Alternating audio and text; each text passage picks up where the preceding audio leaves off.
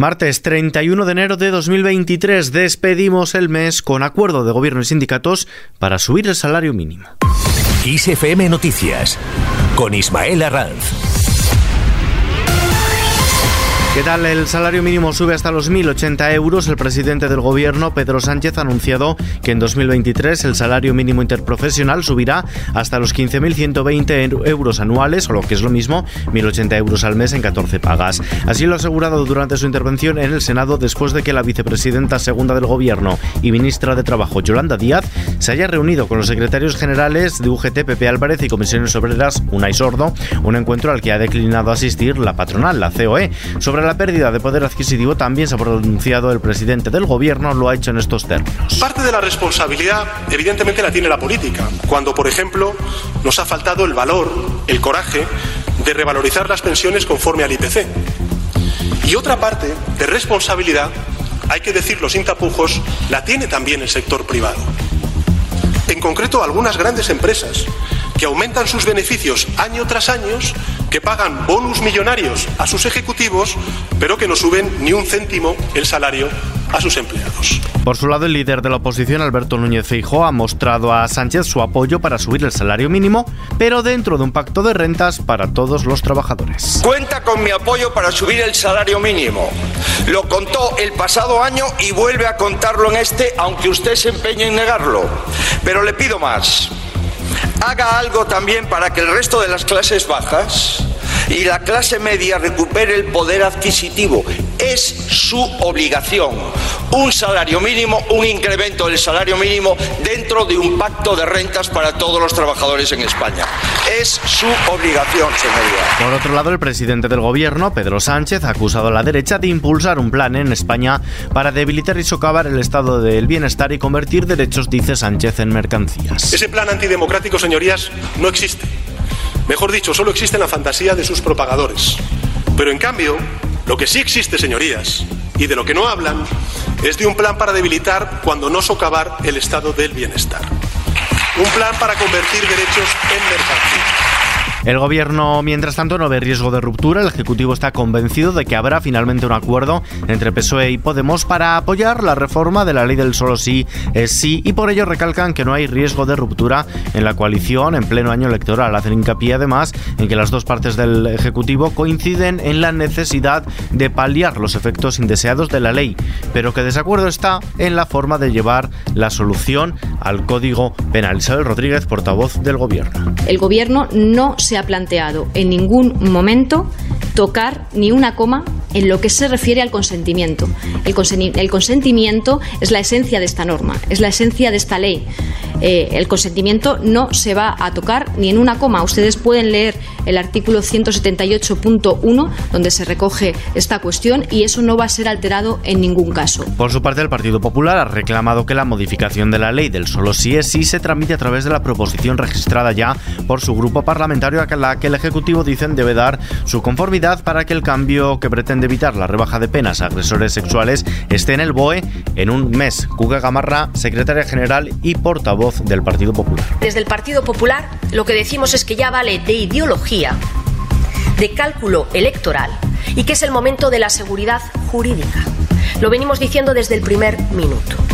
Y además no solo eso, a nosotros solo nos importan las mujeres y queremos esta reforma de manera inmediata. Para ello, además, hemos puesto a disposición del Gobierno los propios votos de este grupo parlamentario. No necesitan a nadie más. Esto se puede hacer ya. Feijo, mientras tanto, va más allá. La ley del solo sí es sí no es el fruto de un error. Es el resultado de su insensibilidad y de su irrelevancia como presidente. Y no lo digo yo. Anoche su ex vicepresidenta primera confesó públicamente que desde el primer instante sabía lo que iba a pasar. Le dijo a todos los españoles en una radio que tanto ella como el ministro de Justicia había advertido de las consecuencias de la ley del solo sí es sí. Mientras tanto, el Consejo de Ministros ha aprobado hoy el primer Plan de Acción de Juventud 2022-24 que incluye todas las políticas que afectan a los jóvenes, con em, especial foco en el acceso al empleo y a la vivienda. Impulsado por el Ministerio de Derechos Sociales, el Consejo de Ministros ha dado luz verde a este plan que se presenta como una hoja de ruta con 200 medidas centradas en políticas de emancipación, vivienda, educación y empleo joven. El plan será coordinado y evaluado por el Instituto de la Juventud. En materia de empleo, eh, hay una inversión de 4.350 millones de euros destinadas a las políticas de empleo joven, especialmente programas, eh, el programa de garantía juvenil plus, proyectos de digitalización, también programas de becas como el acceso a la carrera judicial y eh, fiscal. Sin dejar esa rueda de prensa posterior al Consejo de Ministros, el titular de Agricultura, Luis Planas, anuncia que comparecerá en el Congreso para informar sobre la aplicación efectiva de la Política Agrícola Común 2023-27 que entró en vigor el pasado 1 de enero,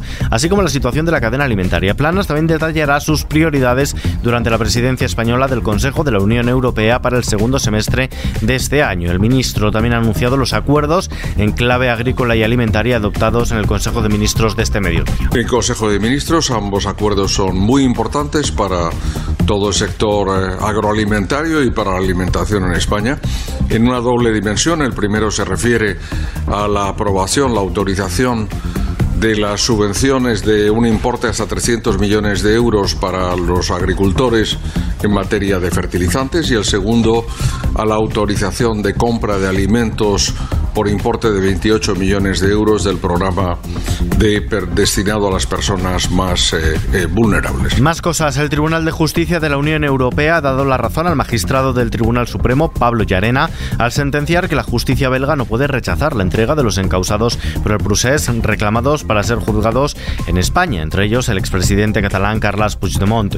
Se basan en el riesgo de que se violen sus derechos fundamentales y no demuestra deficiencias sistémicas y generalizadas en España ni puede poner en duda las competencias del Supremo como autoridad para emitir tales euroórdenes. Desde la Generalitat de Cataluña hacen su propia valoración, lo hace Patricia Playa, portavoz del Gobierno. El tribunal afirma que las euroórdenes se pueden denegar si hay, si existe una vulneración de derechos fundamentales a un grupo identificable de personas y por tanto lo que hace el Tribunal de Justicia de la Unión Europea es abrir la puerta al reconocimiento que el Gobierno eh, a lo que el Gobierno siempre ha defendido, y es decir, que hay una causa general contra el movimiento independentista, la persecución del movimiento independentista por parte de los estamentos judiciales del Estado español.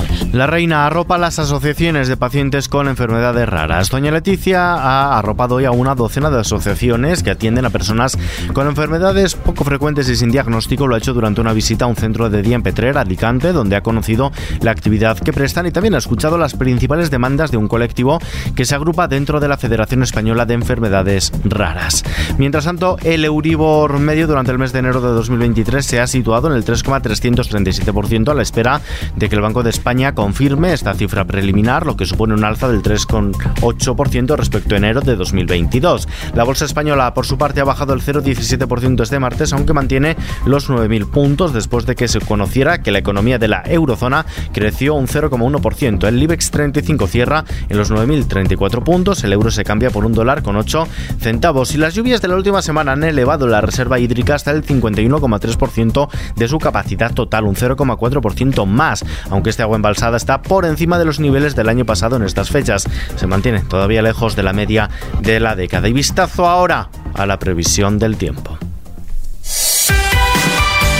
Febrero arranca con heladas en buena parte del interior peninsular y Baleares, cielos nuevos en el área cantábrica, Alto Ebro, norte de la península ibérica y nordeste de la meseta norte, con lluvias débiles y dispersas en el Cantábrico Oriental, que también podrán darse en zonas aledañas, pero que tenderán a remitir. Las temperaturas máximas no sufrirán grandes cambios y bien predominarán los aumentos, salvo en el sureste peninsular, donde bajarán. Las mínimas también descenderán en el suroeste peninsular, mientras que aumentarán en el resto. Y terminamos. Y terminamos. Yo no te quiero, más bien te adoro. Tú eres mi estrella, mi luna, tesoro. Ricky Martin actuará el próximo 14 de julio en el festival musical Starlight en Marbella, en la que hasta la fecha es su única actuación confirmada en España esta temporada, según ha anunciado la organización del certamen que llega ya a su decimosegunda edición. El puertorriqueño, que acaba de cumplir 51 años, regresará al Festival Marbellí con su último proyecto Play y también con algunos de sus temas más populares como Living la Vida Loca.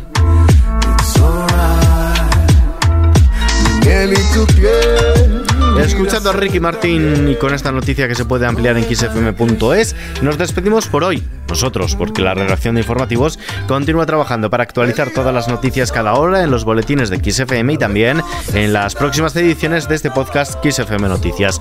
Gustavo Luna en la realización. Un saludo de Ismael Arranz. Hasta mañana. No tengo alas, pero tú me haces volar.